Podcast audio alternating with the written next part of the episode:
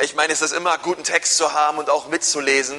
Aber wisst ihr, ich glaube, dass die Kraft Gottes sich auch in unserer Mitte wirklich offenbaren wird, ähm, wenn wir aufhören, uns um einen Text zu versammeln und anfangen, Jesus anzubeten.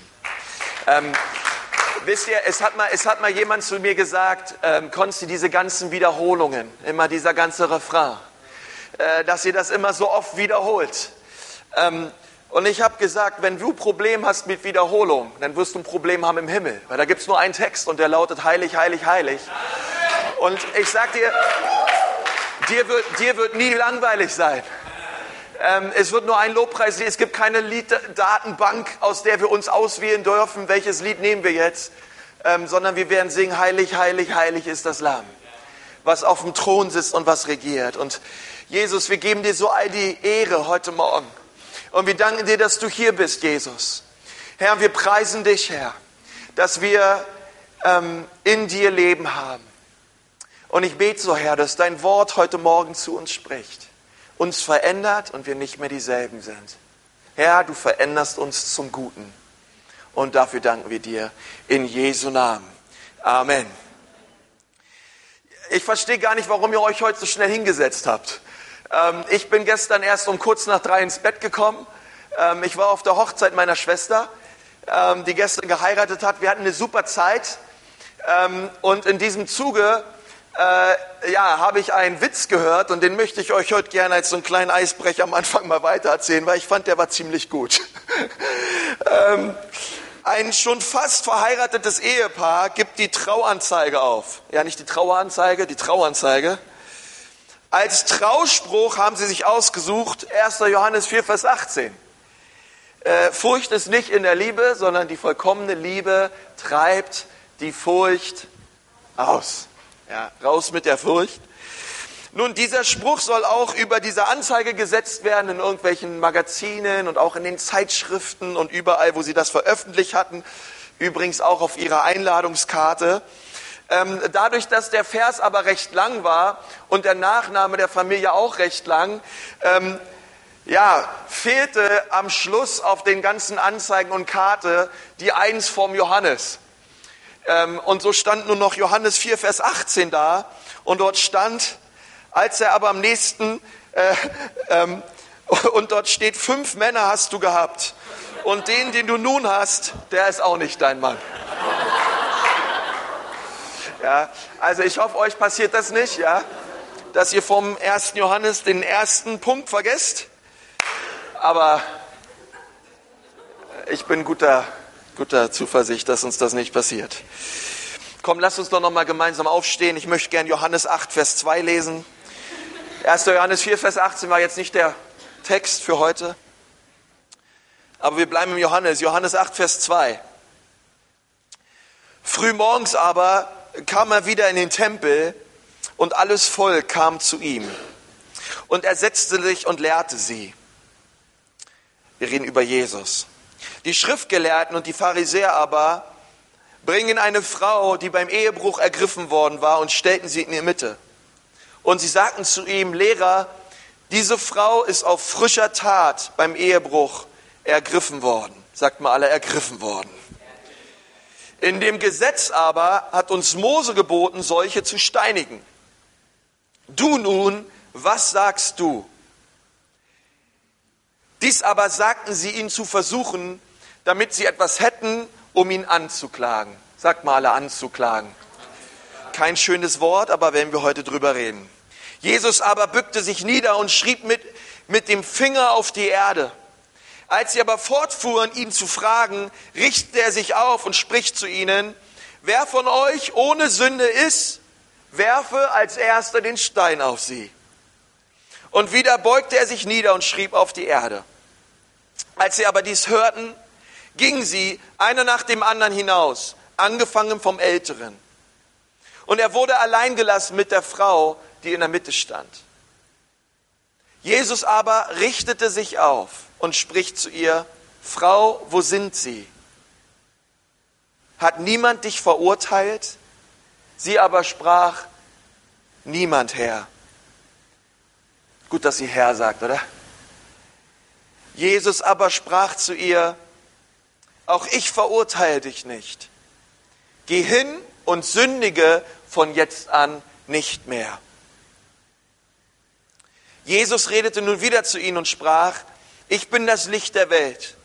Wer mir nachfolgt, wird nicht in der Finsternis wandeln, sondern wird das Licht des Lebens haben. Herr Jesus, wir preisen dich für dein Wort. Danke, dass du das Licht bist. Herr, und jeder, der das Licht hat, soll nicht mehr in der Finsternis gehen. In Jesu Namen. Amen. Ihr dürft euch setzen.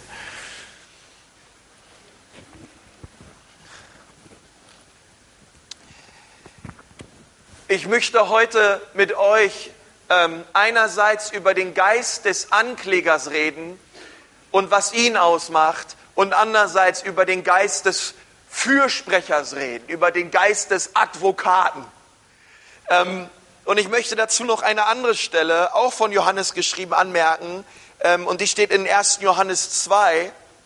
Und da sagt er im ersten Vers, 1. Johannes 2, Vers 1, meine Kinder, ich schreibe euch dies, damit ihr nicht sündigt. Und wenn jemand sündigt, wir haben einen Beistand bei dem Vater, Jesus Christus, den Gerechten. Und er ist die Sühnung. Sagt mal alles Sühnung. Das ist so ein tolles Wort. Er ist die Sühnung für unsere Sünden. Nicht allein aber für die unseren, sondern auch für die der ganzen Welt. Was Johannes hier sagt, gleich im 1. Johannes 2 ist, ähm, er, er erläutert sofort den Grund, warum er diesen Brief geschrieben hat. Johannes hat diesen, diesen Brief geschrieben, damit die, die diesen Brief lesen, und ich hoffe, dass du ihn irgendwann mal in deinem Leben liest, am besten heute. Johannes hat gesagt, damit die, die das lesen, was ich hier schreibe, nicht sündigen oder aufhören zu sündigen. Ähm, wer glaubt, dass wenn weniger Sünde in unserer Stadt wäre, es der Stadt besser gehen würde? Hey, wer von euch glaubt, dass wenn weniger Sünde in deinem Leben wäre, es dir besser gehen würde? Hey, wer nicht, oder? Hey, und wisst ihr, ähm, Sünde ist so eine Sache, die Bibel sagt, dass Sünde ist Zielverfehlung. Und das Ziel, ähm, das hat sich nicht deine Mutter ausgedacht, äh, auch die Zielscheibe hat nicht deine Mutter aufgerichtet oder deine Oma, sondern Gott selbst. Er definiert, was Sünde überhaupt ist. Sünde ist die Quelle der Ungerechtigkeit. Es ist die Quelle der Ungerechtigkeit in unserem Leben, es ist die Quelle der Ungerechtigkeit in dieser Stadt. Ähm, und Johannes sagt, ich schreibe diesen Brief, damit die, die das lesen, aufhören zu sündigen. Ähm, und ich nehme an, wenn er das so voraussetzt, ähm, dann wird er uns auch sicherlich sagen, wie wir das schaffen. Weil Gott sagte nicht, Ätschi Bätschi, ich gebe euch Gebote, ich schreibe euch Dinge auf, aber ich gebe euch nicht gleichzeitig die Kraft, die Dinge dann auch umzusetzen. Sondern er möchte das. Und er sagt, wenn jemand sündigt, dann haben wir einen Beistand. Ehrlich gesagt, wenn wir das lesen, das ist nicht das, was wir vielleicht erwartet hätten, oder? Als nächsten Satz direkt darauf. Hört auf zu sündigen. Und dann redet er gleich weiter. Wenn aber jemand sündigt, wir haben einen Beistand. Würde ich so einen Brief schreiben, ähm, würde ich schreiben, hört auf zu sündigen, denn wenn ihr sündigt, dann kommt ihr in die Hölle. Wenn du weiter sündigst, dann erwartet dich die ewige Verdammnis. Und weil die ewige Verdammnis auf dich wartet, hörst du besser auf zu sündigen. Aber Johannes war irgendwie anders drauf. Er hat gesagt, hört auf zu sündigen, aber wenn ihr sündigt, wisst eins, wir haben einen Beistand vor Gott. Und der heißt Jesus Christus.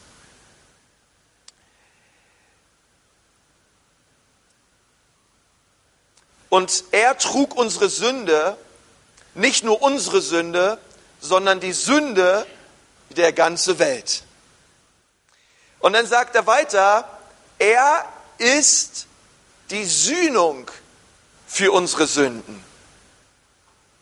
Und ihr müsst eins wissen, der Sühneort, ähm, dieses Wort, das kommt nicht oft vor in der Bibel.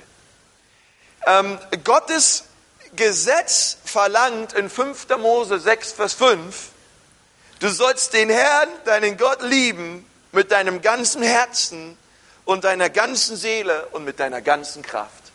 Das ist übrigens die Vision meines Lebens, der Traum meines Lebens. Jesus zu lieben von ganzem Herzen. Das Problem ist nur, und deswegen reden wir über Vogelscheuchen im Gurkenfeld, wir alle haben schon tausend andere Sachen mehr geliebt als Gott.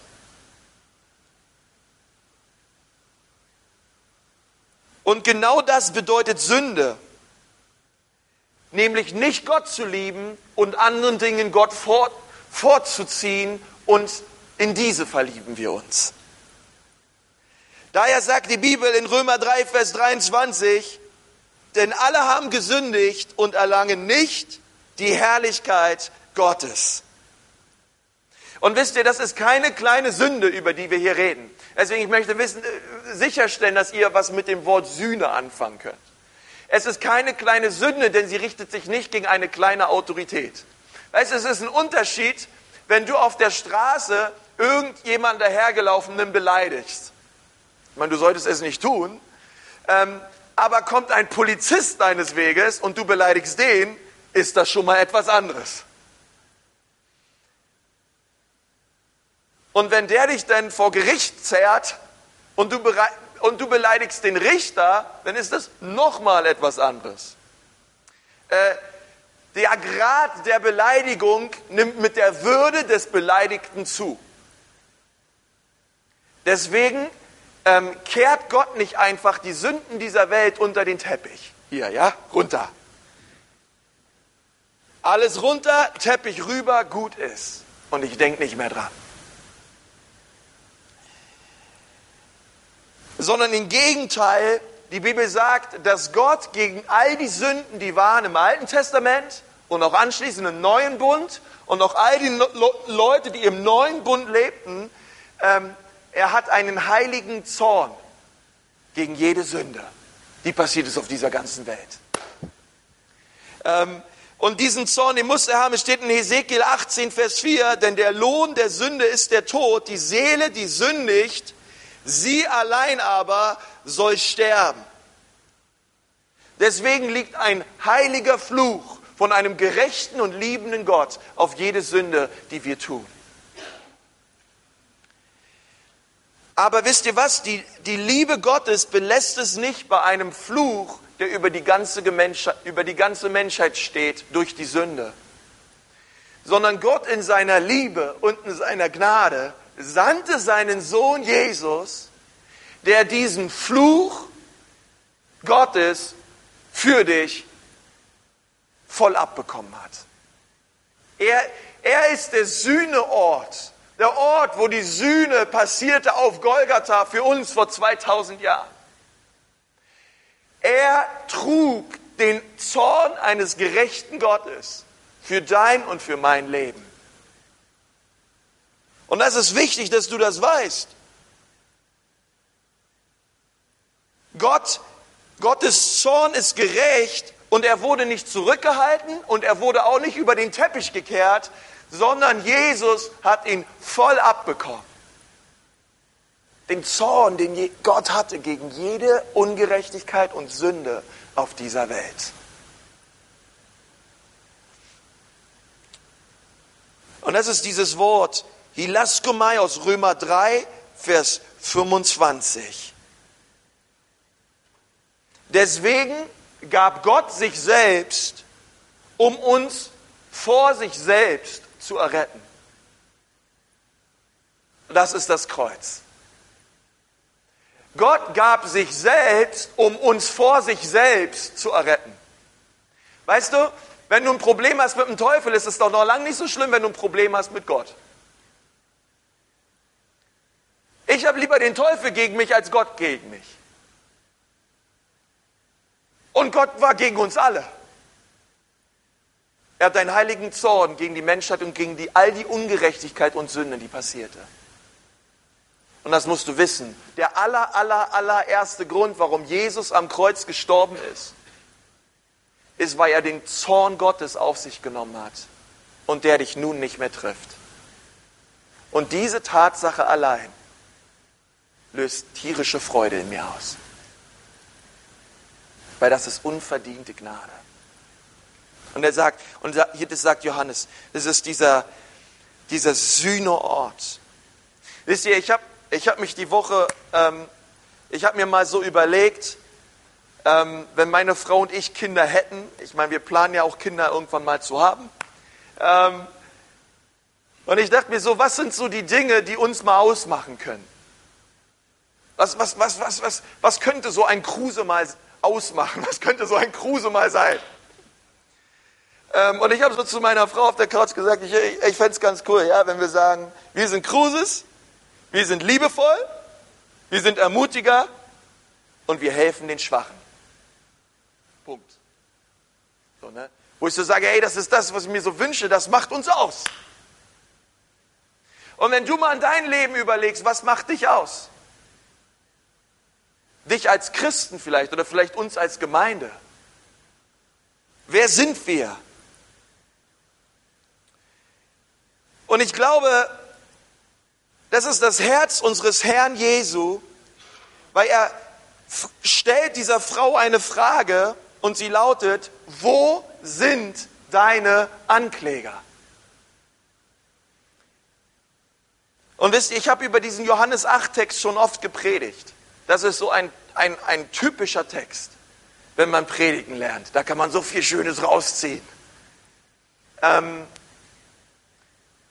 aber ich bete, dass wenn Jesus fragt, wo sind deine Ankläger, ich sagen kann, nicht in meinem Haus. Nicht in meiner Familie. Nicht in meiner Gemeinde. Wo sind deine Ankläger? Nicht in der Ekklesia. Klammer auf, dafür bete ich. Klammer zu.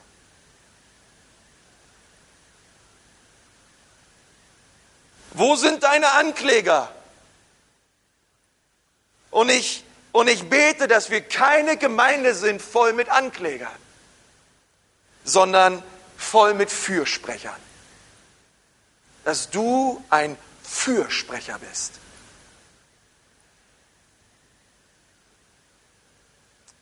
Und ich weiß nicht, ob ich der Einzige bin, der eine Predigt hört und manchmal denke, die passt echt gut zu der Person. Oder ich manchmal eine Kritik höre und mir denke, die passt mir nicht, die passt eigentlich ganz gut zu dem. Ich meine, bin ich manchmal der Einzige, der dadurch ermutigt wird, dass andere versagen? Ihr braucht gar nicht so fromm tun.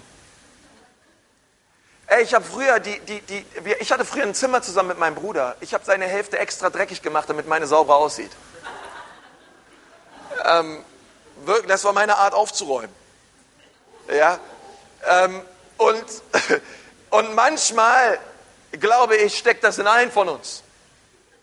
Wenn die anderen versagen, stehen wir gut da. Gott, ich danke dir, dass ich nicht so bin wie dieser. Gott, ich preise dich dafür. Herr, dass ich nicht so bin wie der Herr. Und komm, wir gründen einen Gebetskreis und wir beten für all die Leute. Wir danken Gott erstmal, dass wir nicht so sind wie sie. Der Herr hat uns ja frei gemacht, Herr. Dann nennen wir uns der einzig normale Hauskreis. Und dann sammeln wir, sammeln wir Fürbittelisten für die Unnormalen. Wisst ihr, ein Ankläger zu sein ist leicht. Und ich spreche aus eigener Erfahrung. Es ist leicht zu sagen, dass man keiner ist, aber unser Verhalten sagt es oft. Die Pharisäer, sie konnten das gesamte Gesetz auswendig. Sie hatten so recht mit dem, was Mose gesagt hat. Sie hatten so recht. Es steht in Levitikus. Sie hatten so recht mit dem, was sie gesagt haben. Aber sie waren auch so daneben. Sie hatten so recht, aber sie lagen doch auch so falsch. Hast du schon mal einen Christen getroffen, der so ist? Er hat so recht, aber irgendwie liegt er doch so falsch. Und das ist manchmal beängstigend, wie, wie, was Religiosität anstellen kann. Und ich möchte, dass wir uns in dieser Geschichte mal Jesus anschauen, weil Jesus, er verkörpert einen Fürsprecher, einen, wo ich sagen würde, so möchte ich sein. Herr Jesus, ich möchte ähm, keinen Ankläger, kein Ankläger sein, denn die Ankläger werden in dieser Geschichte verkörpert durch die Pharisäer. Und ich bete, dass wir Fürsprecher sind, Fürsprecher sind für die Leute in dieser Stadt. Fürsprecher sind für die Leute in unserer Umgebung. Die Frau, für die Jesus hier eintritt, es war eine sehr schlechte Frau. Ja, manchmal lesen wir so diese Geschichte und wir denken so, Mann, die Frau ist echt in der Opferrolle. Die Pharisäer hauen einfach rauf, sie machen sie alle fertig, ja. Aber ich würde diese Frau mal hier nicht so in die Opferrolle nur nehmen, weil diese Frau war wirklich ähm, nicht wirklich ein Opfer. Ja, sie war eine Prostituierte, sie hat mit verheirateten Männern geschlafen, Sie wusste ganz genau, was sie da tut. Sie hat Ehen kaputt gemacht, wahrscheinlich schon viele. Ähm, aber was ich krass finde, dass Jesus diese Art von Menschen hier verteidigt. Dass er ein Fürsprecher ist von, von dieser Frau.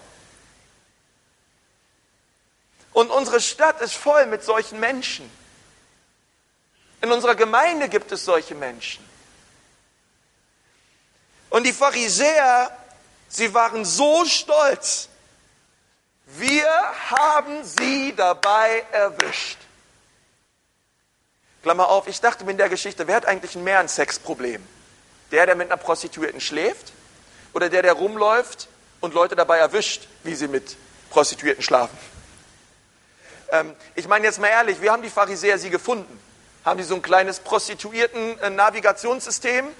Mit dem sie so rumlaufen und dann äh, piept es immer, immer lauter, immer schneller, schneller, schneller und oh, da hinter der Tür. Und dann macht man die Tür auf oder so. Wisst ihr, wie die Geschichte, wisst ihr, wie es war? Wahrscheinlich der Pharisäer, der noch mit dieser Frau geschlafen hat, der hat danach wieder seine Robe rumgemacht. Er sagt, du Frau, im Gesetz steht. Und hat voll mitgemacht mit allen anderen. Und das ist das, das ist das ist das Problem mit Anklage, weil manchmal ähm, durch unsere eigenen Sünden beschuldigen wir andere, wenn manchmal durch unsere Anklage, die wir dann anheben, wir manchmal eigentlich uns selber anklagen. Das haben die Pharisäer hier gemacht. Durch ihre Anklage klagten sie sich eigentlich selbst an. Klagten sie eigentlich ihr eigenes Verhalten an. Und ich habe heute Morgen nur drei Punkte, über die ich mit uns reden möchte. Ähm, und, und Jesus fasziniert mich so in dieser Geschichte. Und ich glaube, wenn wir immer auf Jesus schauen und schauen, was er macht, dann können wir schon sehr viel lernen für unser Leben. Wisst ihr, die Pharisäer, sie haben aus dem Gesetz alles richtig zitiert. Und was hat Jesus getan? Er war ganz ruhig und er hat nichts gesagt. Und das ist der erste Punkt. Der Geist eines Fürsprechers ist langsam zum Reden. Luther hat das mal so gesagt, langsam zum Reden, langsam zum Zorn. Wollen wir das mal zusammen machen? Ja, langsam zum Reden, langsam zum Zorn. Jesus war ganz ruhig der Geist des Fürsprechers, er regt sich nicht schnell auf, weil die Menge, sie wartet nur darauf, dass man endlich was Dummes sagt, damit sie endlich was haben, womit sie ihm anklagen können. Aber Jesus war anders. Er hatte kein loses Mundwerk, er war still und er war sehr überlegt in dem, was er sagte. Und wisst ihr, in dieser Welt, in dieser Gesellschaft, wo alles so schnell geht so viele Leute so viel reden. Jetzt mal ehrlich, du kannst hier über einen Aufsetzplatz laufen oder sonst wo in Nürnberg, du kannst irgendwelches wirres Zeug vor dir herreden, ist ganz normal. Machen eh viele. Ja, ähm, aber Jesus war anders. Und ich, und ich, und ich bete so, ähm, dass wir langsam sind zum Reden und schnell sind zum Beten. Wir haben nicht all die Antworten, aber ich kenne jemanden, der all die Antworten hat und sein Name heißt Jesus. Und ich weiß nicht, mit welchen Fragen im Herzen du heute Morgen in den Gottesdienst gekommen bist. Aber es gibt einen, der dein Herz heilt. Es gibt einen, der dich kennt. Noch viel besser als dein bester Freund oder deine Eltern. Ein Fürsprecher ist jemand, der wohlüberlegt redet und schnell betet. Und ich denke manchmal, wir sollten weniger reden und mehr beten. Weniger reden und mehr beten. Das ist der Geist eines Fürsprechers.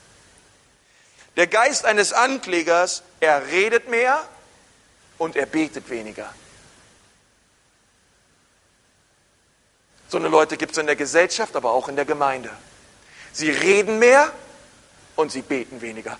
Lass uns mal Gebetsanliegen austauschen. Und ich bete, dass das geschieht, was in Kolosser 4, Vers 6 steht. Dort steht, eure Rede sei alle Zeit freundlich. Sagt mal alle Zeit. Eure Rede sei alle Zeit freundlich. Alle Zeit und mit Salz gewürzt, dass ihr wisst, wie ihr einem jedem antworten sollt. Kolosser 4, Vers 6. Und ich glaube, manchmal unsere Rede ist mit Salz gewürzt, aber nicht freundlich. Ähm, und wir sind schnell dabei, ach, das ist falsch. Und du gehst vor die Hünde und du kommst, vor, du kommst in die Hölle, wenn nicht Jesus sein Leben gibst, weil er liebt dich. Ähm, aber wenn ich so, so sehe, was, wie Johannes im 1. Johannes 2, Vers 2 argumentiert hat, ähm,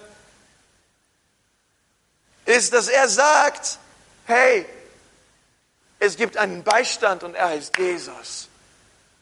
Und er ist zuallererst ein Fürsprecher. Die Schrift sagt, eure Rede sei alle Zeit freundlich. Und ich möchte dir sagen, wenn deine Rede alle Zeit freundlich ist, Du kommst viel besser und leichter durchs Leben. Und, und ich bete, dass du deinen Sitz der Anklage verlässt. Gegenüber wen auch immer und gegenüber was auch immer. Und das heißt nicht, dass wir uns mundtot machen und man nicht mehr über Dinge reden darf. Aber Anklage ist etwas anderes. Und darüber kommen wir im zweiten Punkt. Wisst ihr, Jesus, er verkörperte den Geist des Fürsprechers.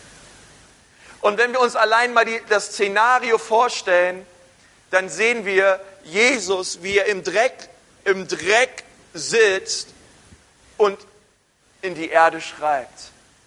Auf der einen Seite und auf der anderen Seite sehen wir die Pharisäer, wie sie mit ihren Fingern gegen diese Frau äh, ihr, ihre Finger ausstrecken und sie anklagen. Und das eine ist die Pose des Fürsprechers und das andere ist die Pose des Anklägers. Wir brauchen eine Gemeinde, die im Dreck ist mit den Leuten. Leute, die sagen, ich bin mir nicht zu schade, ich kniee mich da voll rein. Leute, die bereit sind, sich schmutzig und dreckig zu machen für das Evangelium. Und nicht Leute, die hier stehen und nur den Finger zeigen. Denn bei jedem Finger, den du zeigst, zeigen drei auf dich.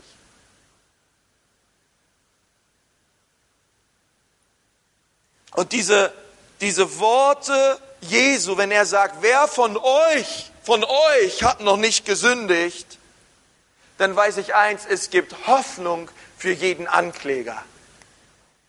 Es gibt Hoffnung für jeden Fingerausstrecker. Und wenn du heute Morgen gekommen bist und dir geht es manchmal so wie mir, dass du dir, äh, dass du auch anklagst und dass du auch dich manchmal gut fühlst, wenn es, wenn andere versagen, damit du besser dastehst. Es gibt Hoffnung. Und auch ich möchte heute Morgen nicht die Steine rausholen und gegen die Ankläger schmeißen. Sondern im Gegenteil, das, was Jesus gesagt hat, das bewirkte, dass die Leute die Steine fallen ließen. Wenn wir bereit sind, in den Dreck zu gehen und uns reinzuknien, sind Ankläger bereit, die Steine fallen zu lassen. Und ich bete, dass wir solche Leute sind. Und wisst ihr, was ich manchmal so merke, ist, dass auch dieser Geist der Anklage, ähm, er hat Level für Verlorensein. Er, er, er, er hat eine Ma ein, ein, ein, ein, wie, ein, wie ein Maßstab, wo Sünden kategorisiert werden und das ist das Schlimme, das ist das Schlimme, das ist das Schlimme und hier sind wir. Aber alles, was darüber ist, das wird angeklagt. Bei Jesus war es anders. Wer, das, wer den Sohn hat, der hat das Leben. Wer den Sohn nicht hat, der hat das Leben nicht. So leicht ist das Evangelium. Für ihn gab es nur gefunden oder verloren. Und das Dritte ist, der Geist eines Fürsprechers, er hat keine Angst, mit Sündern assoziiert zu werden. Und ich würde euch genau noch sagen, was ich damit meinte. Wenn wir uns hier Jesus anschauen, ich kann mir vorstellen nach dieser Geschichte, dass Leute gesagt haben, Herr Jesus, der hat, der hat Prostituierte verteidigt. Ey, wir haben die bei, frischem, bei der frischen Tat ertappt, aber dieser Jesus, Ey, der hat die einfach laufen lassen. Dieser Jesus, der hat diese Sünderin verteidigt. Aber Jesus war das egal.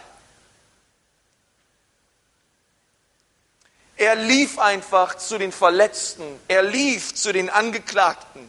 Und auch wir sind berufen, zu ihnen zu gehen mit dem Geist der Liebe und dem Geist der Kraft. Und ich bete, dass Gott uns neues Mitleid schenkt und neues Erbarmen schenkt gegenüber verlorenen und kaputten Menschen. Und dass auch wir bereit sind, zu ihnen zu gehen. Jesus ist nicht gekommen, um anzuklagen, aber er hat zu ihr gesagt, gehe hin und sündige nicht mehr. Und das ist Gnade, dieser Vers. Und diese Gnade setzte sie frei. Die gute Nachricht ist, dass uns die Gnade Jesu freisetzt zu leben. Gehe hin und sündige nicht.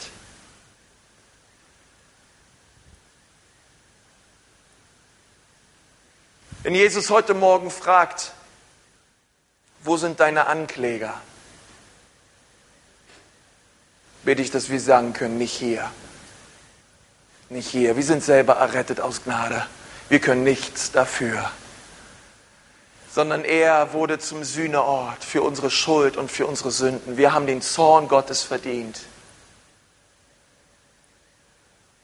Und es ist der Beistand unseres Herrn Jesu Christi und seine Gnade, die uns befähigt zu leben.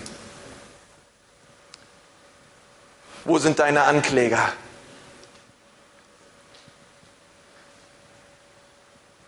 Ich möchte mit uns beten.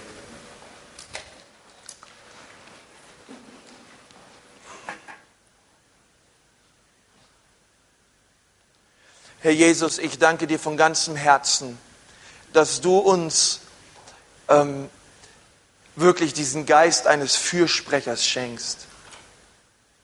Herr, dass du uns hilfst, dass unsere Rede alle Zeit freundlich ist und mit Salz gewürzt ist, Herr. Herr, und ich bete, dass du uns dazu befähigst, uns zu den Schwachen zu stellen, auch wenn alle anderen uns dafür vielleicht auslachen.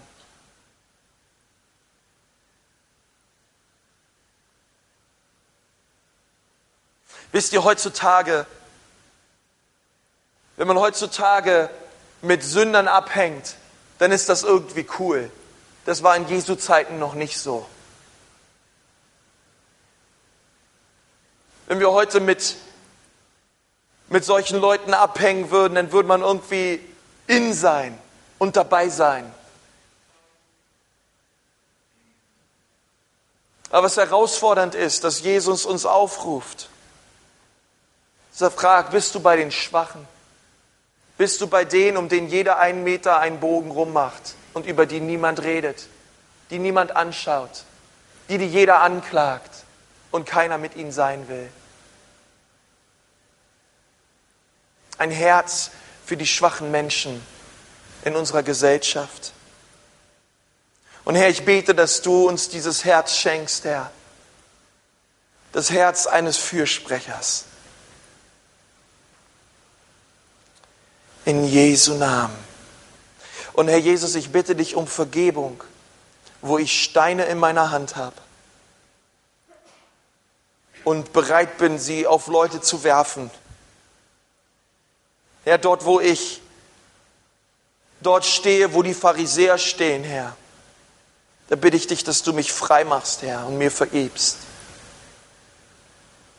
Und Herr Jesus, ich bete, dass in diesem Gottesdienstsaal ähm, im Geist heute Morgen ganz viele Steine fallen gelassen werden. Und wir hier alles lassen an deinem Thron, vor deinem Kreuz. Dass wir loslassen vom Zorn, dass wir loslassen von Aggression, dass wir loslassen von Vorbehalten und Anklage. Und dass wir bereit sind, Jesus wie du, uns in den Dreck zu beugen und uns schmutzig zu machen für dich. Uns in Demut und Liebe aufeinander zuzubewegen, Herr. Und ich danke dir dafür, dass du uns die Kraft gibst durch deinen guten Heiligen Geist.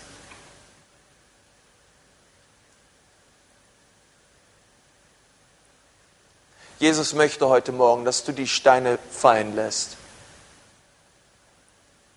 dass du die Anklage aufgibst.